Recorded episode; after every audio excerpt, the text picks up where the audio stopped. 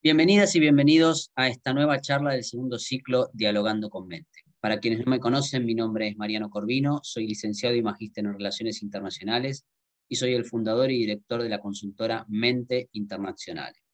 En el día de hoy nos acompaña René Castro, es contador público titulado con especialización en impuestos de la Universidad de Bogotá, Jorge Tadeo Lozano, con especialización en gerencia financiera y contabilidad de la Universidad de Miami, Cuenta con otra especialización en revisoría fiscal y control de gestión de la Universidad Cooperativa de Colombia y una maestría en contabilidad y auditoría de gestión de la Universidad de Santiago. De más datos de el señor René Castro, ustedes encontrarán en el chat a medida que él vaya conversando.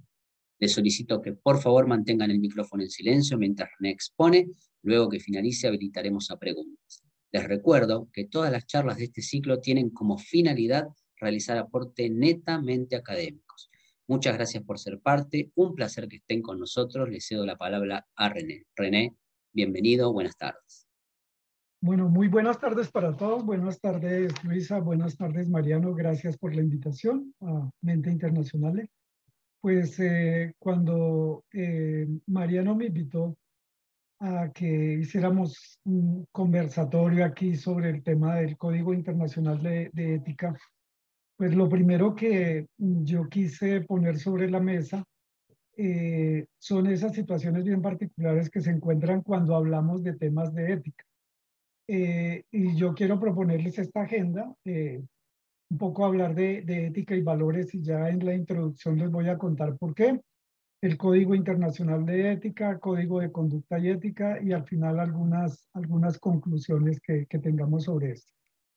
Entonces, un poco, ¿qué nos llama la atención del Código Internacional de Ética? Cuando hablamos de un Código Internacional de Ética, pues nos imaginamos eh, un código, puede ser para, para, la, para una profesión, economista, administrador, ingeniero, contador, abogado, eh, o adicionalmente eh, pudiéramos hablar de, de un código de ética de una compañía, de conducta y de ética porque como en este tema, pues estamos nosotros inmersos, pues también nos damos cuenta que eh, cuando nosotros ejercemos una profesión y estamos trabajando con una compañía, pues pudiéramos decir que tenemos eh, los valores y, y, todo el tema ético que traemos desde nuestros hogares.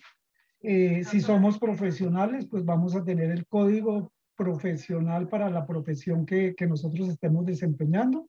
Y adicionalmente entramos a una compañía donde esa compañía también debe tener un código de ética de conducta o un código de buen gobierno corporativo. Entonces, quisimos hablar de eso hoy para comentar algunas cosas en, en la vida práctica de, de qué está pasando con, con esos temas de, de los códigos eh, y por qué la importancia de la ética eh, relacionada con las operaciones diarias de, de las compañías. Dicho esto, entonces, eh, pues uno empezaría por, por definir qué es ética.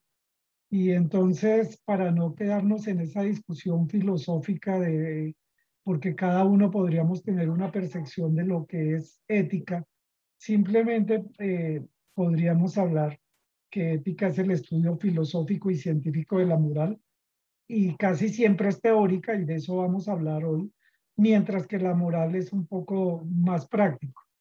Pero, pues cuando vemos el código ya de ética, pues podríamos decir que, que puede, ser, puede ser ese primer paso para formalizar un programa de ética en una compañía, en una oficina, en una universidad, en una profesión.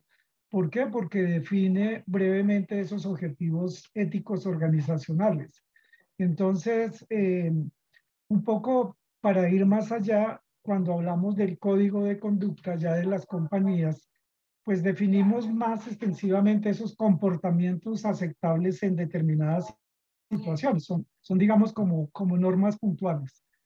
Eh, pero si nosotros analizamos eh, ese tema ético y lo relacionamos con el tema de cumplimiento, no solo regulatorio, sino cumplimiento ético, y lo asociamos con, con temas como administración de riesgos, como la ética en sí, más la ventaja competitiva que eso produce, pues nos damos que eso es como un engranaje, no pudiera funcionar el cumplimiento sin la administración de riesgos, sin la ética y, y, si cumplimos con todo eso, pues es lógico que nos dará una ventaja competitiva o no en, en esa relación. Entonces, un poco quiero contarles aquí qué es lo que pretendo yo con, con, esta, con esta charla y, y quisiera referirme en primera persona y me excusan eh, un poco para contarles eh, de qué se trata esto.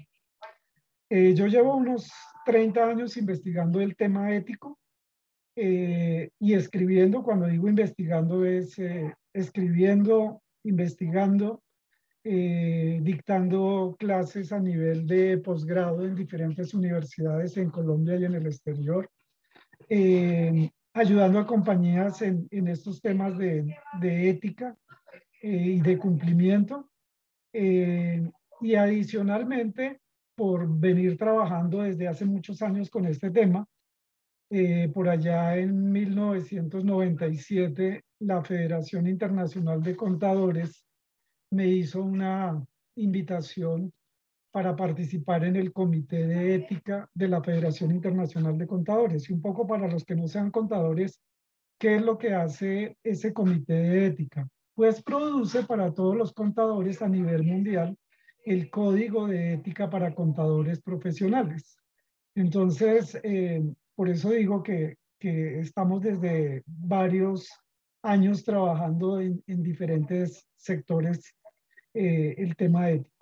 Pero adicionalmente, como también he trabajado en muchas compañías nacionales y multinacionales, eh, y adicionalmente ahora en la compañía que tengo con, con mi socio eh, Juan Pablo Rodríguez, abogado, eh, pues nos dedicamos también a eso, a darle consultoría a las compañías en, en estos temas. Eh, entonces eso hace que uno pudiera ver qué tienen que ver esas, esa situación de ética, qué tiene que ver esos códigos de ética generales digamos, de profesiones y qué tienen que ver esos códigos de conducta o de ética o códigos de buen gobierno. Y adicionalmente, eh, en Colombia particularmente, eh, hay un organismo eh, que es la Junta Central de Contadores, que es quien impone todos los temas éticos para los contadores. Es el Tribunal Ético de la Profesión Contable en Colombia. También tuve la oportunidad de, de pertenecer a ese, a ese comité, a esa junta. Y ahí lo interesante es ver que cuando nosotros, los dignatarios de, de la junta, eh, pues juzgábamos a nuestros colegas por faltas contra la ética, pues nosotros nos dábamos cuenta que de pronto algo estaba faltando en el código. Entonces, de ahí la importancia de tomar todos esos tres situaciones bien particulares y empezar a tratar de, desarrollarlas en esta pequeña charla que vamos a tener eh, escasamente de, una hora, creo yo. Entonces, cuando hablamos de valores y de ética, eh, como los que, los que tuviéramos o trajéramos de la casa, y que ingresamos a una compañía que a su vez tiene un código de ética y si somos profesionales, entonces tenemos otro código. Entonces ya estamos hablando de tres códigos eh, independientes, pero que supuestamente dicen lo mismo o al menos van en el mismo sentido. Pero entonces las primeras preguntas es, eh, ¿usted está dispuesto a hacer lo correcto? Eh, la respuesta lógica sería a todos que sí, dependiendo. No se sabe, no sabemos cuáles son las situaciones que se presenten en las compañías para eso. Entonces, eh, por eso, si uno hace lo correcto, se supone que uno no va a tener problemas éticos. Y yo quiero llamarles ahí la atención porque por eso yo creo que a pesar de que haya escrito muchos años con el tema ético, pues eh, desde hace muchos años, más de 30, me cuido en lo que digo en el tema ético porque cuando me invitaron al Congreso Mundial de Contadores en París a, presentar un trabajo sobre eh, el Código Internacional de Ética y hablar de temas de corrupción, eh, al finalizar mi charla, pues yo esperaba que me hicieran algún tipo de, de, preguntas específicas sobre el tema, pero la primera pregunta que me hizo un noruego, eh, especialista en estos temas, es si los que hablamos de ética somos tan éticos para poder hablar de ética. Y entonces ahí es cuando comprendí que primero que todo nosotros no podemos eh, darle cátedra a nadie en, temas éticos. Cuando estoy en la universidad le digo a mis alumnos que en ese sentido eh, ya es muy tarde. Nosotros no podemos eh, tratar de, decirle a las personas cómo deben actuar dentro de, de su quehacer, ya sea académico, ya sea profesional. Entonces, pues esa es una situación bien particular que cada uno de nosotros tendría que considerar. Lo normal es que uno, si actúa correctamente, si siempre decimos la verdad, pues regularmente no podríamos tener ningún problema. En teoría, no debería tener un problema, aunque siempre se van a presentar unos dilemas éticos eh, que ya más adelante pudiéramos hablar de ese tema. Cuando hablamos de dilemas éticos, pues nada más, si se presenta o no se presenta, pues significa que ya hemos hecho algo mal o por lo menos nos hemos encontrado con una situación al interior de la compañía, al interior de la familia, al interior de la sociedad, que ya nos ha producido ese dilema ético. Y un poco hoy en día lo que nosotros estamos trabajando en todas las compañías, en todas las sociedades, es encontrándonos con esos dilemas éticos y como tratando de decirle a la gente qué debería hacer en ese caso de dilemas éticos. Y dilemas éticos se presentan por montones. Entonces, eh, como lo decía Tom Sinclair, es difícil hacer o entender algo o a alguien cuando su salario depende de que no lo entienda. Y pues la frase se vende sola. ¿Qué vamos a hacer nosotros en una situación bien particular cuando yo me encuentre con un dilema ético?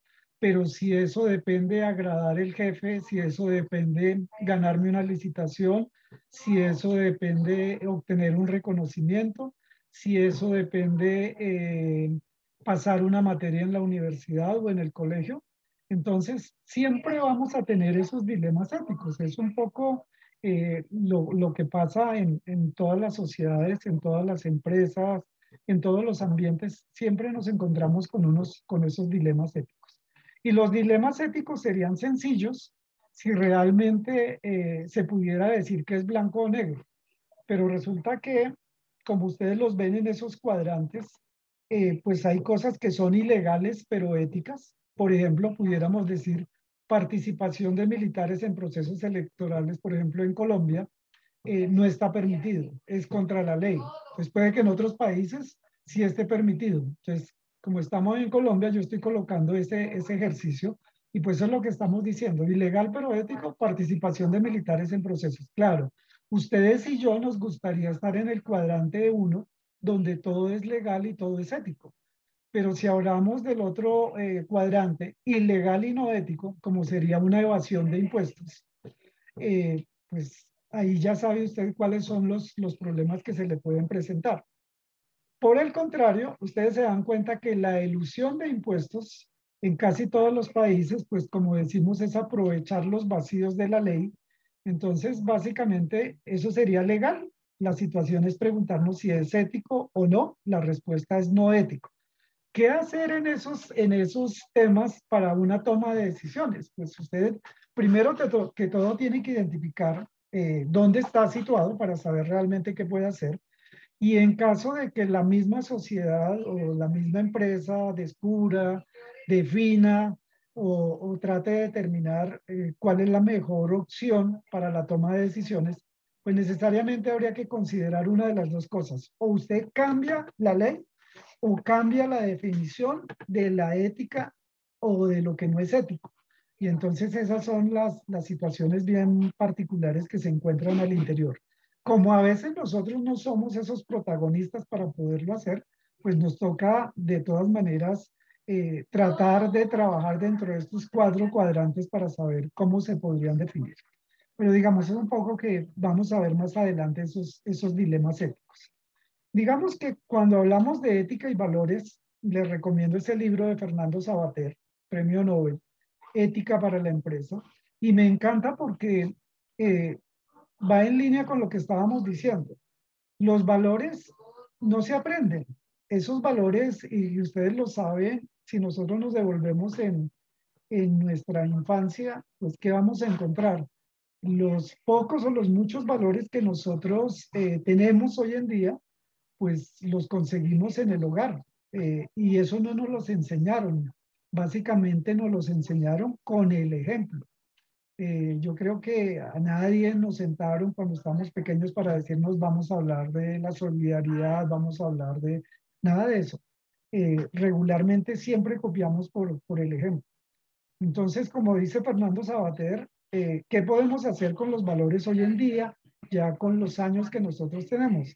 Reflexionar, intentar fundarlos, legitimarlos, preguntarnos a qué vienen, cómo nacen, a qué necesidades humanas responden porque eso es lo que pudiéramos transmitir. Por eso les digo que desde hace muchos años eh, yo dejé de intentar enseñarles ética a los alumnos porque ya es muy tarde. Eh, en, una de las universidades donde trabajamos, y, y lo decía eh, uno de los directivos, una de las personas que hizo una de las mejores tesis laureadas eh, sobre la ética empresarial. Fue una de las personas que cometió uno de los grandes ilícitos en Colombia. Y entonces, pues eso demuestra, y él mismo lo decía, el directivo de la universidad lo decía, pues es triste porque en la universidad ya no podemos hacer nada. Es decir, esa es una situación que, que es complicada. Por eso eh, dice Fernando Sabater, pues es un discurso reflexivo y no es un, un eh, no la prédica de, un sacerdote en un púlpito diciendo ustedes deben hacer o no deben hacer, como si estuviéramos dando una clase de, de gimnasia. Y levanten las manos, bajen las manos, eh, pues nada de eso se puede hacer con el tema de los, de los valores, es algo que está ahí. Entonces, eh, pues simplemente estamos en la batalla en el día a día si lo correcto contra lo incorrecto realmente es lo que se presenta valores y antivalores, ética o cosmética. Y entonces, pues para nadie es un secreto. Ustedes ven ahí a nuestra eh, Betty la Fea muy eh, popular en, muchos países, no solo en Latinoamérica, sino en el mundo entero. Pero ustedes recordarán que ella eh, simplemente dejó ilíquida una compañía para pasar a otra compañía y trasladarle todos los, los, los bienes. Eh, podría ser telenovela, pero ustedes y yo sabemos que eso sucede en todos nuestros países. Eh, sucedió ayer, sucede hoy sucederá mañana. Nosotros que hemos escrito muchos libros, pues nos damos cuenta que todo lo que dijimos se sigue presentando y aparentemente, pues eh, eso no debería pasar. Cuando nosotros decimos que tenemos que mejorar esos hábitos del comportamiento organizacional a través de de la cultura. Entonces volvemos a hablar de cultura de cumplimiento, de cultura ética, de cultura corporativa, de cultura riesgos, cultura antisoborno, cultura antilavado, eh, cultura anticontrabando, pero siempre eh, va a ser un tema cultural que es muy difícil desarraigar de, de las personas, porque si las personas pues ya se comportan así, el tema de comportamientos es difícil. Y eso nos daría para otra charla para que habláramos de, de, esa cultura y cómo modificar esos estándares de cultura. Y eso es lo que las grandes compañías están invirtiendo, porque siempre hablamos de cambiar la cultura. Cambiar la cultura va a ser difícil, empezando porque a veces cuando entramos a una compañía, por más de que esa compañía tenga una cultura, usted no puede asegurar que los nuevos empleados o incluso empleados con muchos años se hayan ajustado a esa cultura ética o a esa cultura corporativa de la compañía. Es algo que, que nadie puede asegurar. Entonces, es un tema eh, supremamente complicado. Por eso decimos que la ética es la ciencia de los valores. Eh, y hablar de ética se vuelve un tema gaseoso. Y entonces un poco lo que se está tratando en el mundo es cómo pudiéramos nosotros volver práctica la ética, cómo pudiéramos enseñar prácticamente la ética, cómo pudiéramos ejecutar eh, prácticamente la ética, que es una cuestión supremamente complicada. Y entonces pudiéramos decir, como lo dice la gráfica, que nada es tan contagioso como el ejemplo, pero nosotros agregaríamos que como el buen ejemplo. porque realmente tanto en el hogar como en las empresas, como en las universidades, pues damos es buen ejemplo. Y si no, pues entonces vamos a copiar los malos ejemplos de, perdón, de todas las personas que están en, en la alta gerencia o que están en, en los altos cargos, o en el caso de las familias, quienes son los que dirigen la familia, que son esos pequeños núcleos de sociedad. Entonces, eh, digamos un poco que cuando hablamos de valores y antivalores, pues que es algo que me pertenece a mí, es, es del ser humano, pues yo no puedo ir a cambiarle eso, incluso a mis hijos, porque por más eh, oportunidad que yo tenga o por más eh, situaciones en que yo diga, eh, están bajo mi tutela, están bajo mi cuidado, pues ya son unos seres independientes que cuando adquieren su mayoría de edad, pues eh, definitivamente recibieron la ética que pudieron recibir y ya tendrán sus propias decisiones que tomar en el transcurso de su vida profesional o académica o como sea.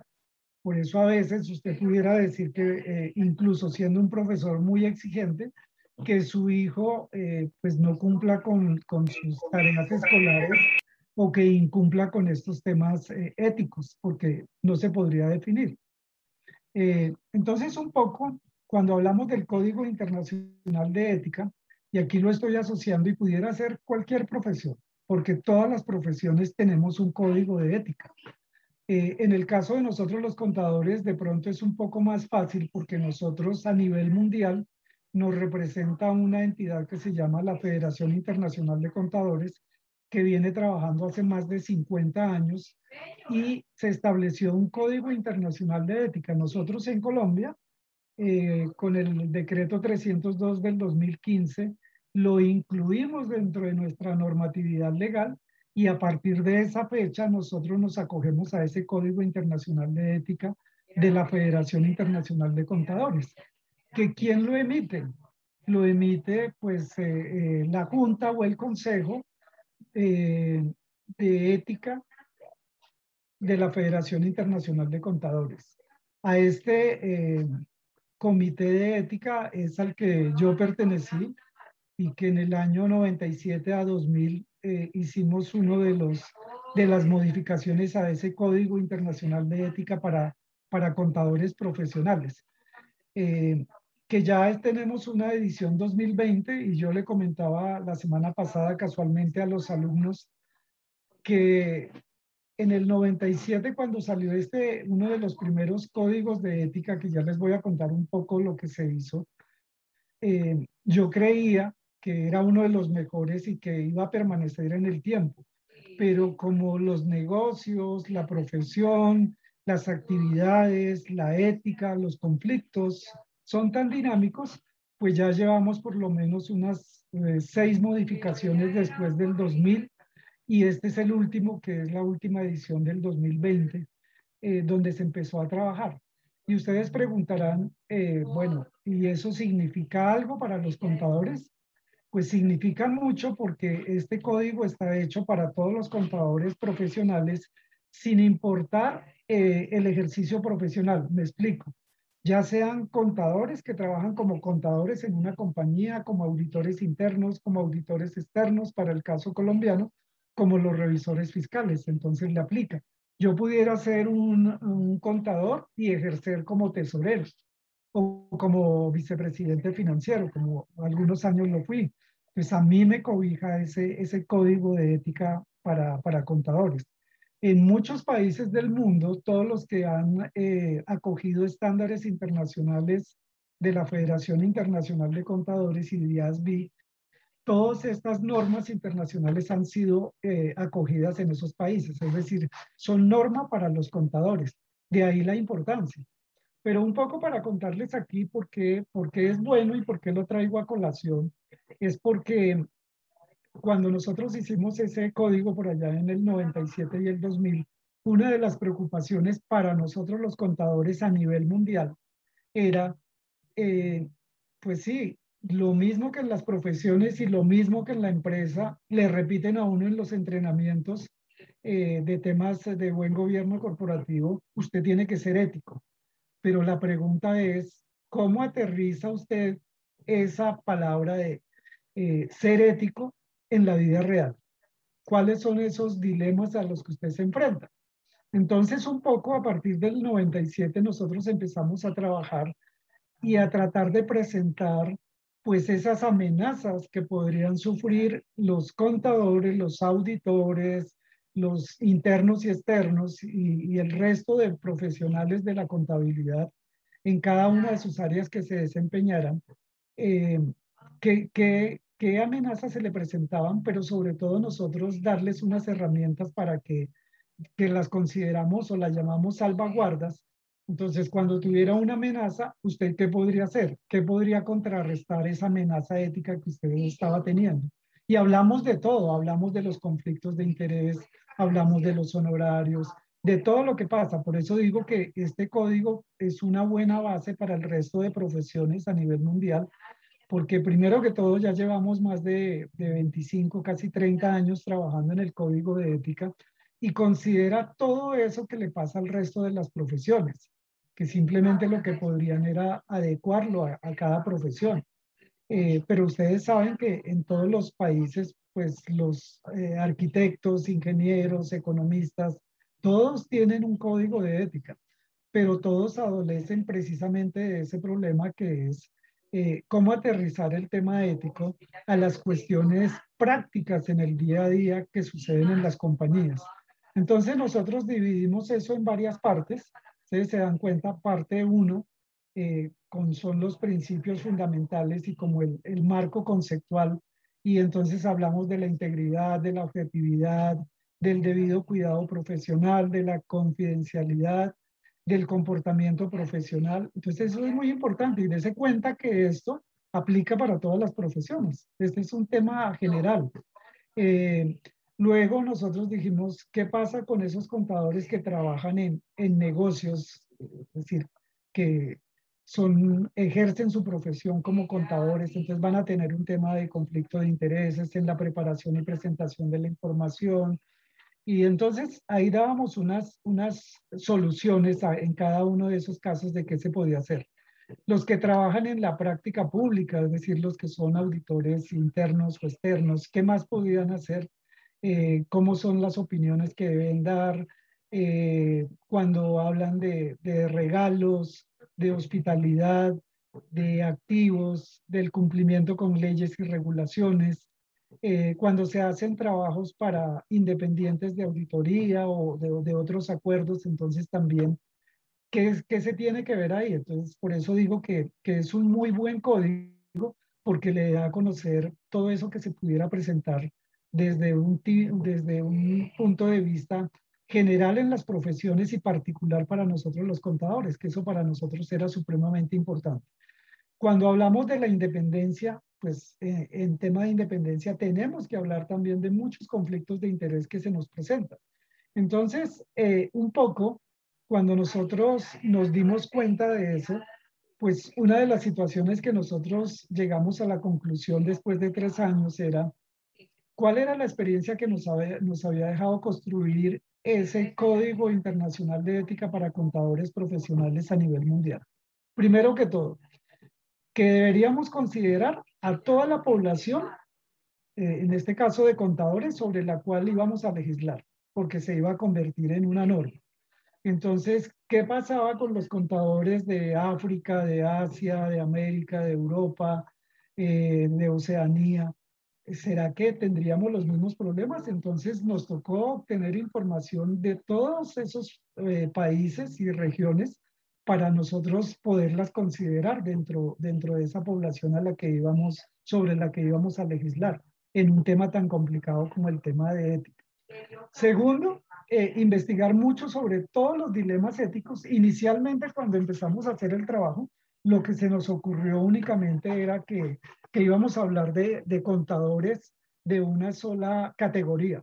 Cuando nos dimos cuenta que pues, los contadores se desempeñan en muchas áreas eh, en las compañías, entonces nos tocó empezar a abrir, como ustedes lo vieron, eh, cada uno de esos, porque cada uno de esos pudiera tener unos dilemas éticos diferentes. Y entonces teníamos que contarles a ellos qué deberían hacer en esos casos específicos. Eh, establecer, como les dije, esas amenazas éticas o esos dilemas éticos y presentarle unas salvaguardas, es decir, ¿qué se podría hacer en esos casos? Eh, ¿Cómo afecta la independencia? ¿Cómo afecta el debido cuidado profesional?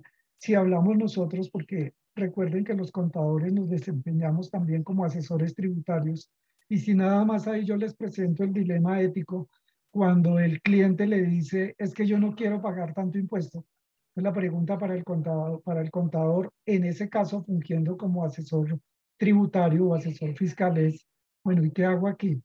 Eh, ¿Me retiro de este contrato? ¿Tendría que explicarle algo? Eh, ¿Le llevo la idea al cliente? Entonces, dése cuenta que son muchas situaciones particulares que se, se tuvieron que analizar. Había también que considerar todos los puntos de vista y lo bueno del comité que en ese momento estábamos y y pues ha sido así a través de los años, es que eh, se representan todos los actores de la profesión contable, es decir, los reguladores, los académicos, los auditores, las firmas de auditoría, eh, los inversores, las universidades, todo el mundo está considerado ahí. Entonces son muchos puntos de vista hablando sobre un tema específico. No necesariamente todos los que hablábamos eran contadores, habían abogados o habían otras profesiones, y eso es una mirada bien interesante, empezar a discutir un tema específico de una profesión cuando hay profesionales de otra, pues eh, nos alimentó mucho el debate para poder llegar a unas conclusiones generales. Y lo otro que es muy importante cuando uno habla o cuando uno está legislando a nivel mundial sobre ese tema es no dejar espacio para interpretación.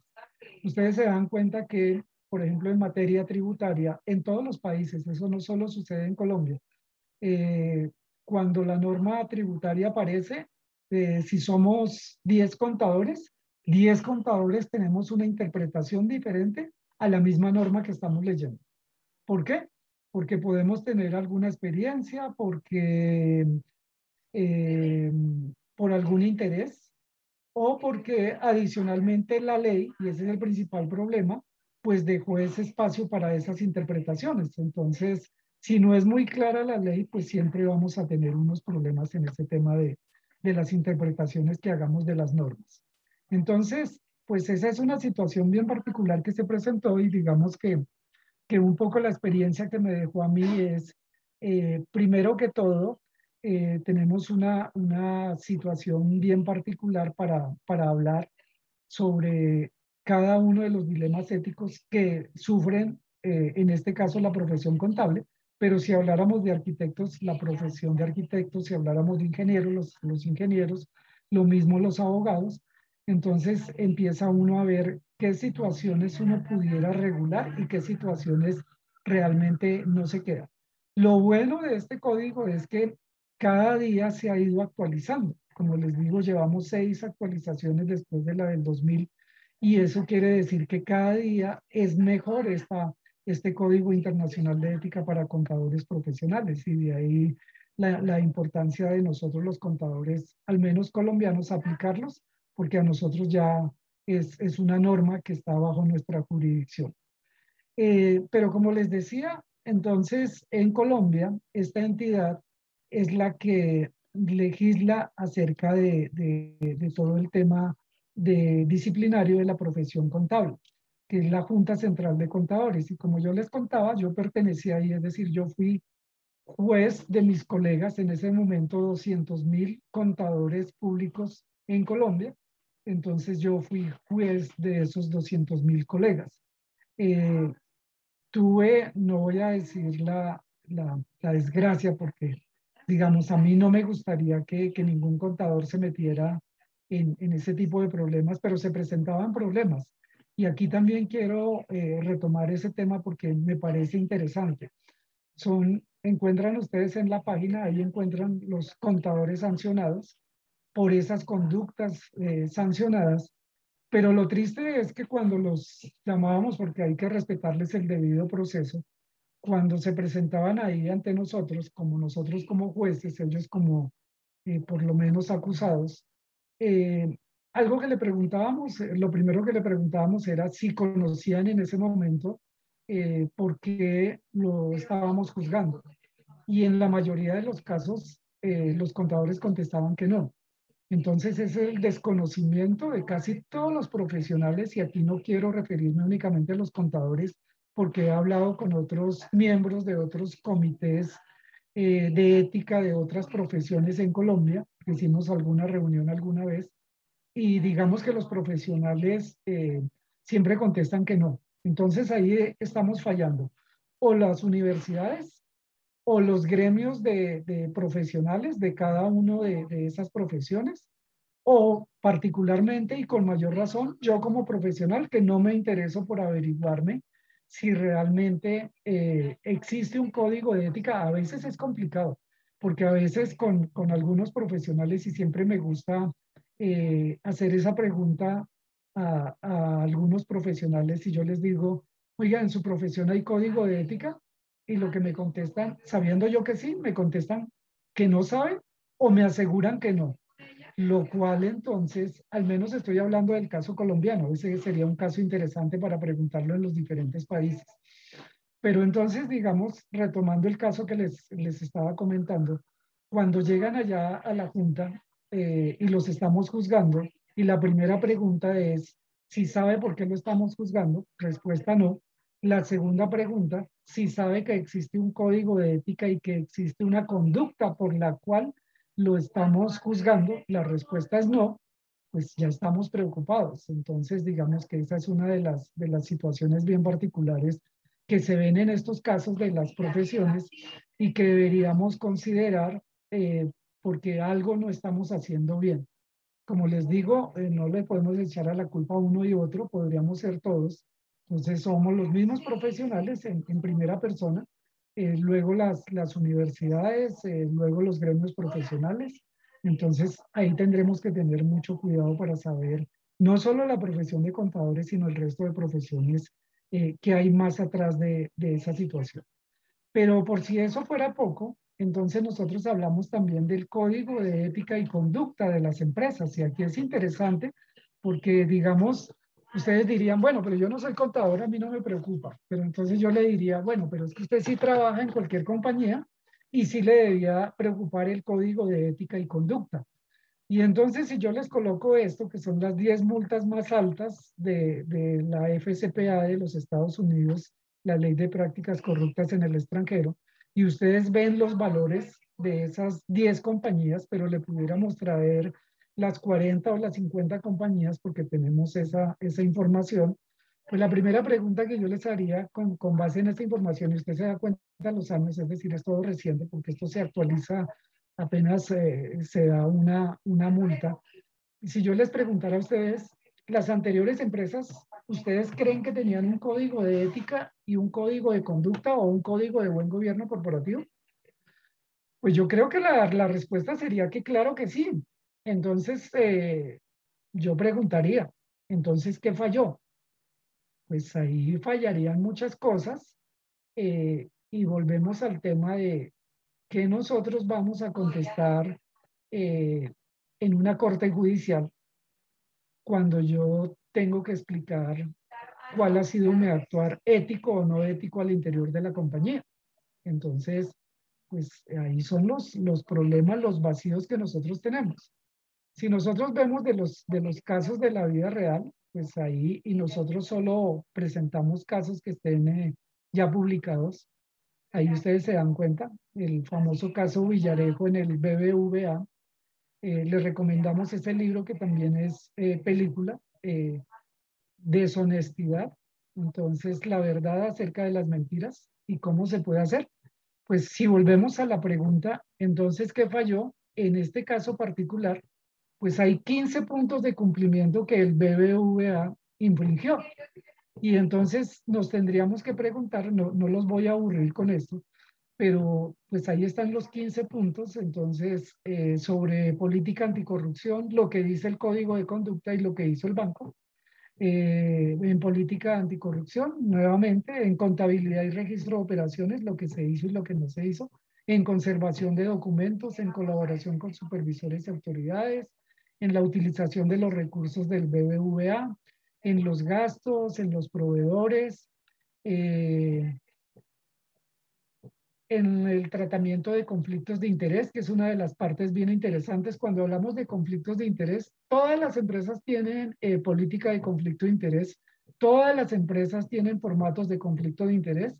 La pregunta es saber si realmente funcionan o no funcionan. Entonces, aceptación de regalos o beneficios personales, respeto a los derechos humanos, tema de reputación, responsabilidad y cumplimiento. Es como les digo, no los quiero aburrir, pero es lo mismo. Es la misma situación.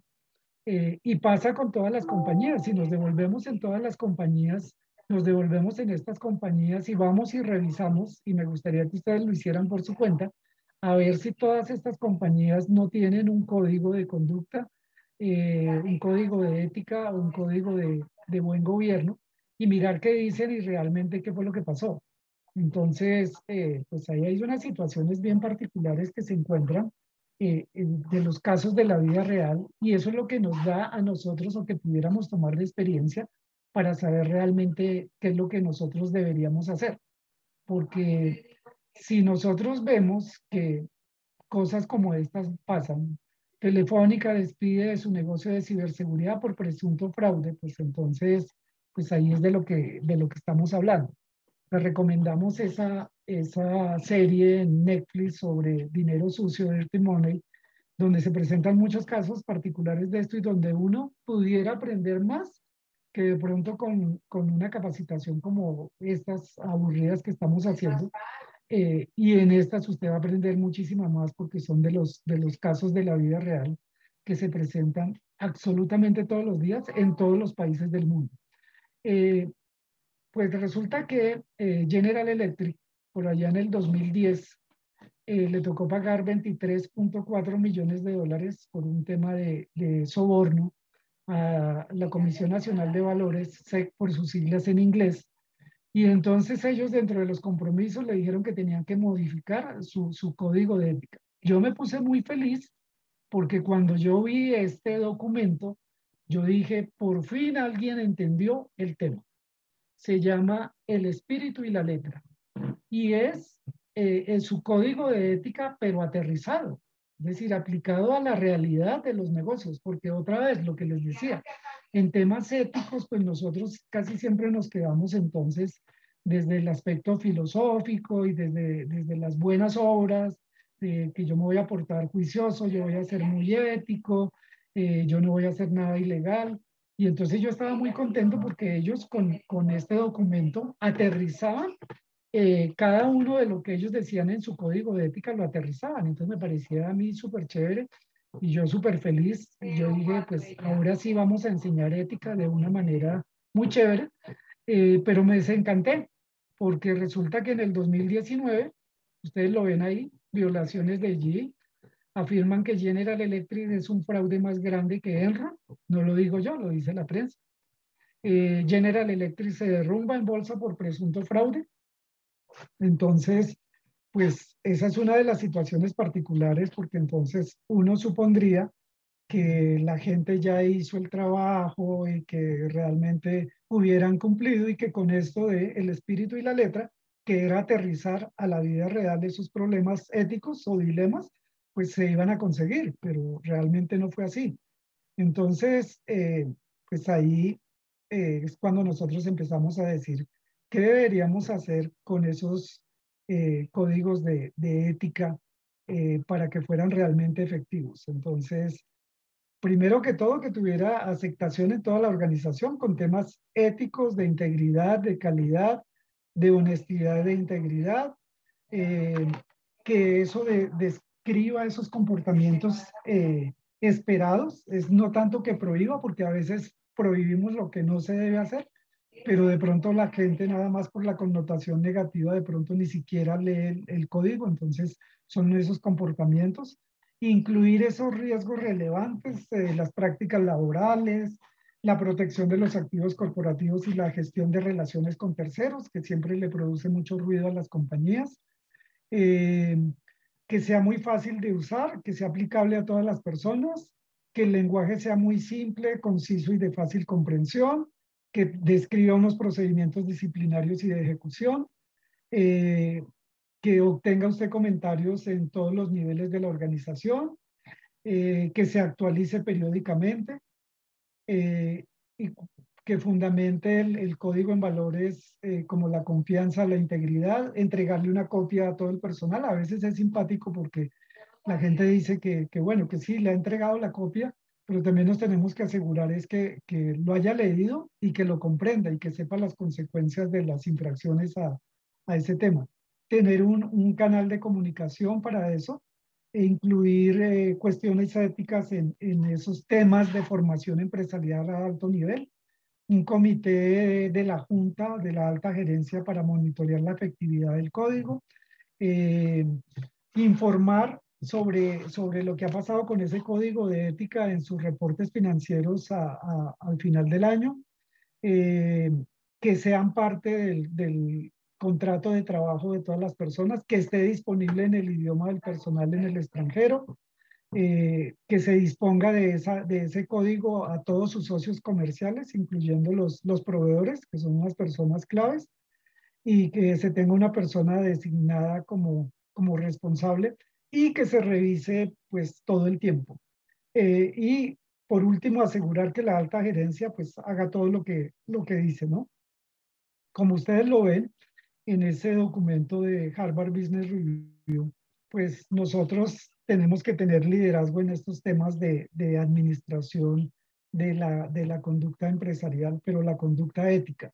Eh, en eso, pues ustedes saben que hemos trabajado a través de los años de ética en los negocios después de Enron, pues todas las universidades o al menos los famosos MBAs de las grandes universidades les tocó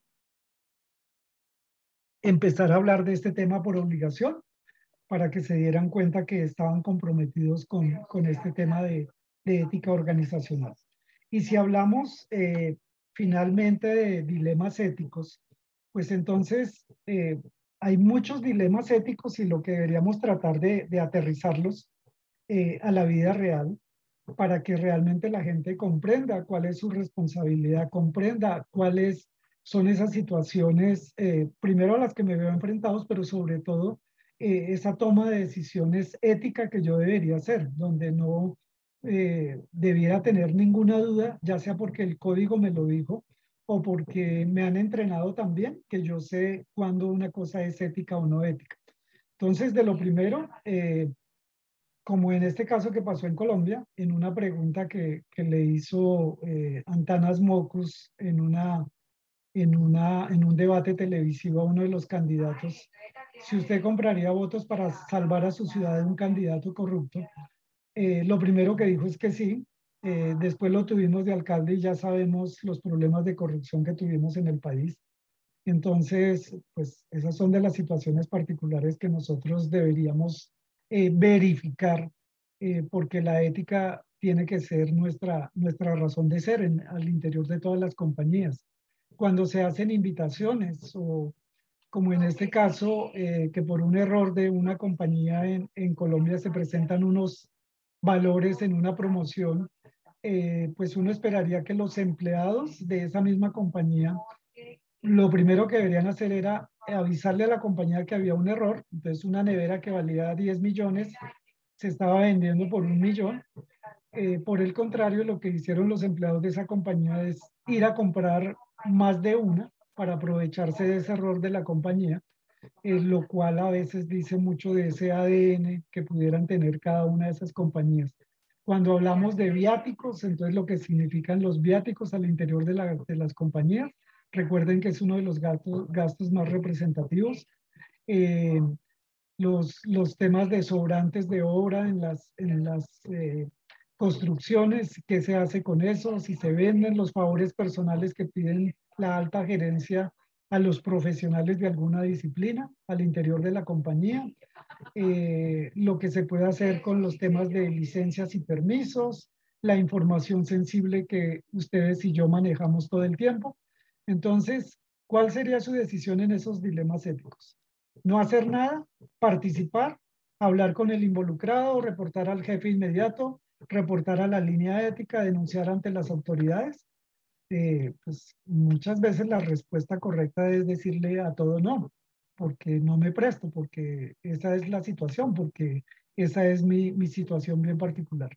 Entonces, eh, pues hay algunas áreas claves que se tendrían que reglamentar en temas éticos. Ahí les dejo algunos de los que uno pudiera eh, conversar en esos temas éticos. Eh, factores claves de éxito para el cumplimiento, pues volvemos al tema de la cultura, pero una cultura ética, educación y entrenamiento, unas políticas bien establecidas, unas líneas de denuncias, unos controles eh, muy estrictos. Eh, se debe ver que se sancionen los incumplimientos sin importar el nivel de la persona que lo cometa, incluyendo si es alta gerencia. Habrá que liderar con integridad y designar un responsable de todos estos temas para que sea el doliente. Regularmente a uno le preguntan, bueno, y si hablamos de los roles y responsabilidades pues no me eche tanta carreta, sino dígame cómo lo pudiera hacer. Entonces aquí hay un modelo de ustedes, la junta directiva, ¿qué debería hacer? Pues no solo estar informados sobre los riesgos, sino asistir a las sesiones informativas de la junta, la capacitación, y ustedes saben que son a veces los más reacios a participar en esas, en esas capacitaciones. Entonces, ejemplos como eso pudiera uno, uno colocar. Personas con responsabilidad operacional para el programa de ética e incumplimiento. Entonces, implementar la estrategia de la organización y tomar decisiones sobre el programa. Pues, ¿cuál sería lo que él debería hacer? Priorizar esas necesidades de capacitación. Si yo no lo sé, pues yo tendré que conseguir esa, esa información.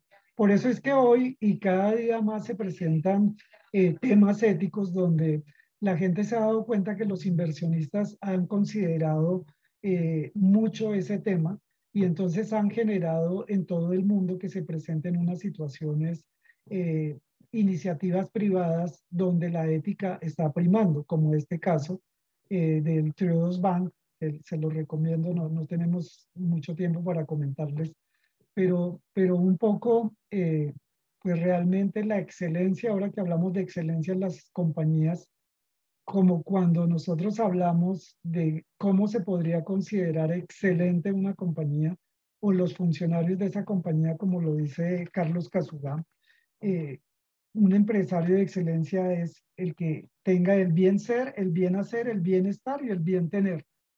Eh, y eso se da mucho en empresas que son éticas. Cuando todo el mundo comprenda que el tema ético se convierte en una ventaja competitiva, pues va a modificar eh, todas sus eh, actitudes eh, que está incluyendo en la compañía. Por eso, como lo decía nuestro amigo de KPMG de España, Alain Casanovas, se debe hacer todo lo que se escribe y escribir todo lo que se hace. finalmente, yo me inventé esta frase que ustedes nunca la han escuchado, es original mía, es más, ya no la vayan a utilizar porque ya está en, en la Superintendencia de Industria y Comercio. Yo pagué esa marca, entonces se llama Sin ética no hay paraíso. Es decir, que todos los que no sean éticos podrían irse para el infierno. Eso esperamos que nosotros se vayan para el infierno, o por lo menos para la cárcel. A veces esperamos eh, no la justicia que no funciona en muchos de nuestros países, particularmente en, en Colombia por todas las situaciones que de todos es conocida, sino también por la justicia divina. Entonces a veces estaríamos esperando ahí. Bueno, muy bien. Este, René, la verdad que agradecerle obviamente por, por haber compartido con nosotros esta charla. Quiero agradecer a algunas personas que nos están acompañando. Bueno, Juan Pablo, muchísimas gracias por haberse tomado el tiempo también. De las personas que conozco, obviamente, obviamente les agradezco a todos y a todas por haber estado. Em, damos eh, inicio a quien quiera hacer alguna consulta, por favor, simplemente o escribe en el chat o levanta la mano para que podamos ir este, habilitando el micrófono, no hay ningún inconveniente. Ahora, René, mientras la gente eh, puede ir escribiendo o levantando la mano para que le demos la, la oportunidad de conversar, digo, uno de los pilares importantísimos para este tema de la ética, del compliance, ¿no? Últimamente tan en boga en estos tiempos, es sin dudas por un lado, eh, la educación, la educación en cuanto a eh, primario, secundario, universitario, ¿no? Como usted mostraba en el video, nadie nace malo y, tiene esa concepción de lo que no es ético y de lo que lo es.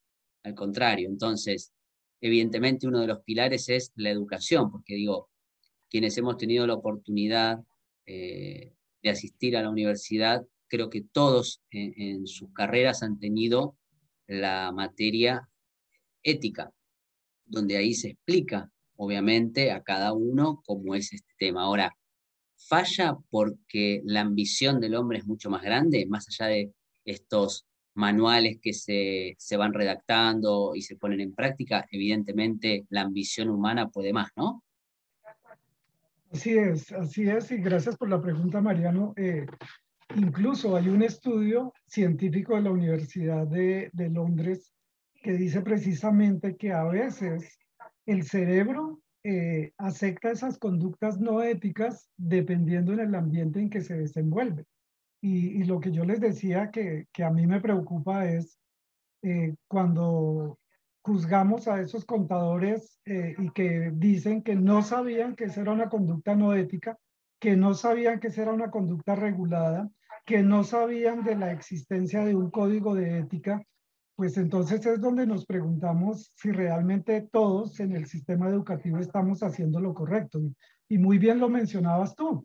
Eh, eh, habrá que nosotros empezar desde el jardín a trabajar con esos niños en esos temas y luego en, en, la educación primaria y secundaria y de posgrado para seguir contándole a la gente de qué se trata eso. Digamos, en las universidades donde nosotros trabajamos con Juan Pablo y Camilo, eh, ya hemos cambiado el, el, el, sentir de ese tema ético, ya no hablamos solo de ética, hablamos de ética, responsabilidad social, empresarial y reputación, porque todo eso tiene un significado dentro de la reputación. Dese cuenta lo que le pasa a las compañías que se ven involucrados en un tema por, por fallas de éticos, de, de, temas éticos, al no poder tomar ese tipo de decisiones. Entonces, yo creo que es un compromiso de todos, pero es un compromiso personal inicialmente. Eh, en, en, las sociedades, y siempre estamos hablando en todas nuestras sociedades, sobre todo, y, y, y da, la, da lástima y da tristeza decirlo, pero sobre todo en Latinoamérica, pues hablamos de esa situación de cómo se han degradado el tema de, de valores y, y, y, de la ética y, al final, pues uno dice, desafortunadamente, por eso nos ven tan mal en, en otros países, por eso los índices de percepción de corrupción y de soborno son tan malos en nuestros países y ahí es una consideración que nosotros deberíamos tomar primero individualmente, después como profesionales, dependiendo de la disciplina que estemos, después si estamos en la empresa, cuál es mi responsabilidad como empresa y después mi responsabilidad como sociedad y como país, que yo creo que, que, que es un poco en lo que nosotros deberíamos trabajar. Perfecto, René, muchísimas gracias. Eh, nos ha pedido una, una pregunta Juan Pablo. Juan Pablo, muchas gracias por sí. estar, bienvenido. Le damos la palabra. Vale, eh, Mariana, muchas gracias. Luisa, un saludo especial. René, gracias por la conferencia. Camilo, un abrazo y a los demás un caluroso saludo. René, una pregunta. Eh, entendiendo que la profesión contable es tan importante en el ámbito global, porque pudiera uno decir, sin temor a equivocarse, que se requiere un contador en cualquier compañía, no importa si es del eh, ámbito público o privado. Eh, ¿Qué podría ser la, la, profesión contable, René, para eh, no fallar cuando se le pone a prueba eh, en estos asuntos del crimen organizado, porque cuando uno ve casos tan emblemáticos como Enron, eh, Parmalat, eh, bueno, ya si dije esos casos, todos van a pensar que estoy muy viejo. Pongamos casos más eh, actuales, casos como Airbus y casos como Debrecht, con muchísima tristeza digo y hablo también por mí como abogado, que siempre va a aparecer un, un dúo dinámico, ¿no? El abogado y el contador siempre en la parte mala de la noticia. ¿Qué podemos hacer con la ciencia contable tan necesaria, pero para invitarlos a trabajar desde la ética? Porque también las grandes empresas están, eh, si no involucradas, por lo menos vinculadas, ¿no? Y queda uno muy triste de que la eh, única consecuencia sea una sanción económica, pero igualito siguen funcionando. Entonces, el efecto disuasivo es bastante pobre. Pues eh, Juan Pablo dio en el, en el clavo como de costumbre. Eh, hace dos años el Sistema Financiero Internacional eh, llamó a la Federación Internacional de Contadores y le hizo la misma pregunta. ¿Por qué si ustedes tienen tan buenas normas internacionales de auditoría, si tienen un código internacional de ética para contadores profesionales, ¿por qué están fallando? Decir, ¿por qué se siguen presentando escándalos, fraudes contables y corporativos? ¿Cuál es el problema? Eh, entonces nos citaron a tres mesas redondas, una en Washington, otra en París y otra en Tokio. Y después de tres días de estar discutiendo allá, llegamos a la conclusión número uno. Eh, nosotros como profesión no podemos seguir haciendo auditorías pensando como buenos. Eso quiere decir que no solo en la profesión contable, sino en todas las profesiones del mundo está fallando el grado de escepticismo. Entonces, ¿qué tanto escepticismo usted tiene acerca de sus relaciones comerciales que usted tiene en su compañía? ¿Qué tanto grado de escepticismo tiene sobre sus empleados, sus, todas sus contrapartes? Entonces, uno de los problemas fundamentales eh, a la que llegamos a la conclusión en, todas las tres mesas redondas, en, en todas esas tres ciudades, es eh, estamos fallando como profesión, pero ahí incluimos a todas las profesiones, eh, y estamos fallando en la educación. ¿Cómo estamos enseñando grado de escepticismo? Primero que todo, ¿sabemos qué es grado de escepticismo?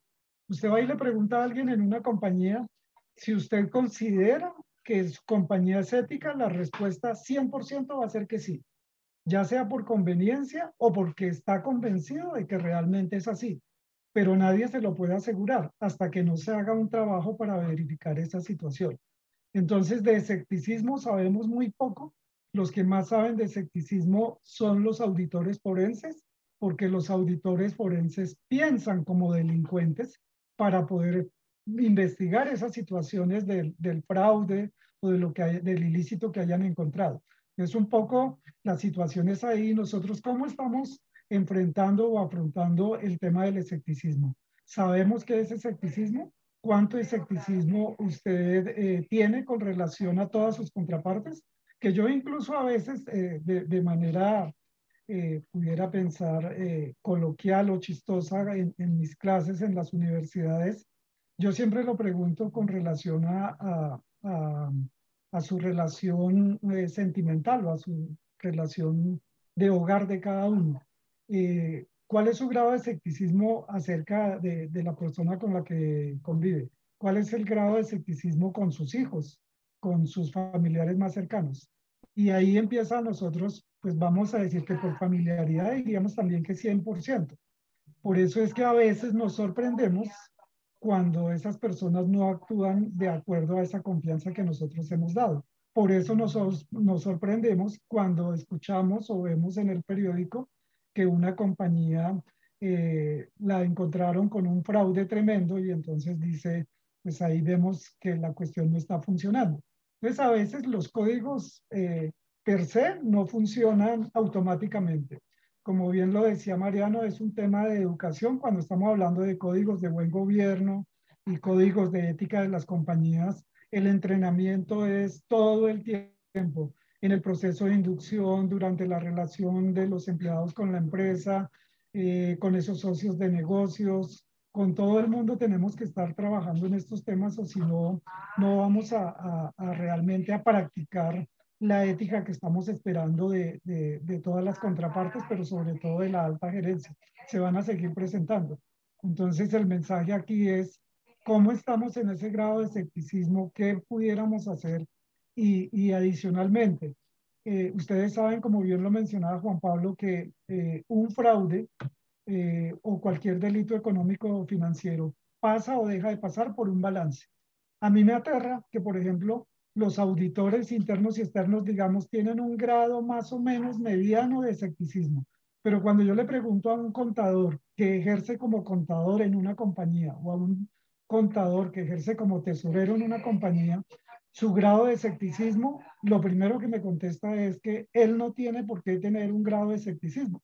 Y entonces yo le digo, pero la factura pasó por sus manos, usted debió haber preguntado algo, con eso estábamos eh, pagando un soborno pues estábamos pagando un acto de corrupción. ¿Cómo usted no preguntó? No, esa no es mi función porque a mí me tienen a mí solo para contabilizar.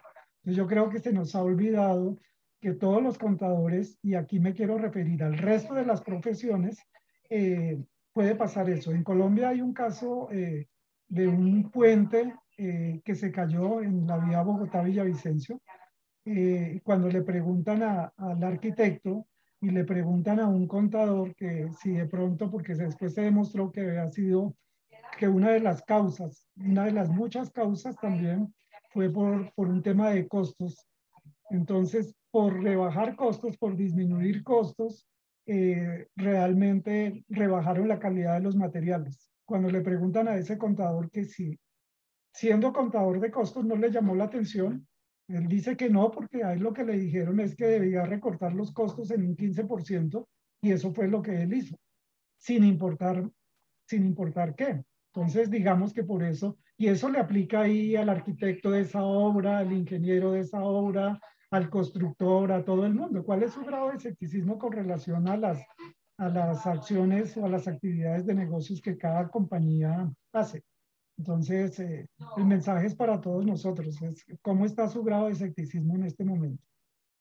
Juan Pablo creo que fue clarísimo en la, en la respuesta, pero obviamente si quieres repreguntar. Eh, bueno, yo por el horario y todo voy a, voy a mantener como siempre el formato. Eh, les pido a todas y a todos que por favor si tienen alguna otra eh, consulta nos la envíen a través de info.menteinternacionales.com para que se la podamos llegar a, a, René, para que René pueda contestarnos. Yo quiero agradecerles especialmente por haber estado en esta nueva charla del ciclo Dialogando con Mente. Les aviso lo que les escribo por si alguno no lo puede ver, que les vamos a estar pasando los nuevos cursos que inician en agosto y que inician después en septiembre. Eh, y obviamente comentarles que seguramente en breve estaremos trabajando con Juan Pablo y con René y algunos otros colegas en algún curso específico, no solo de la Universidad de la Argentina, sino quizás de alguna universidad de Colombia. Así que espero que nos sigan, los sigan a ellos en la página que ya nos eh, ha pasado René y que les he pasado yo a través del chat. René, quiero agradecerle especialmente por haberse tomado el tiempo de explicarnos tan bien y con tanto detalle estos temas. Eh, agradecerle a toda la gente que nos ha acompañado y como en todas estas reuniones, estas charlas de carácter, eh, como yo digo, más que nada universitario, para que siempre quienes nos acompañan comprendan un poquito más de estos temas. Eh, lo dejo cerrar a usted, René, y le doy las gracias nuevamente por haber estado con nosotros. Muchísimas gracias, René. Bueno, muchísimas gracias a todos ustedes por participar. Eh, en nombre de Mente Internacional y de Risk Management, pues eh, solamente nos, nos, nos, queda únicamente invitarlos en una próxima oportunidad a alguno de nuestros eventos ya sea a través o en combinación con Mente Internacional, con, con Mariano y Luisa, o a, través de todas nuestras redes y todos los eventos que regularmente hacemos. Un saludo para todos y muy buenas noches. Muchas gracias, buenas noches.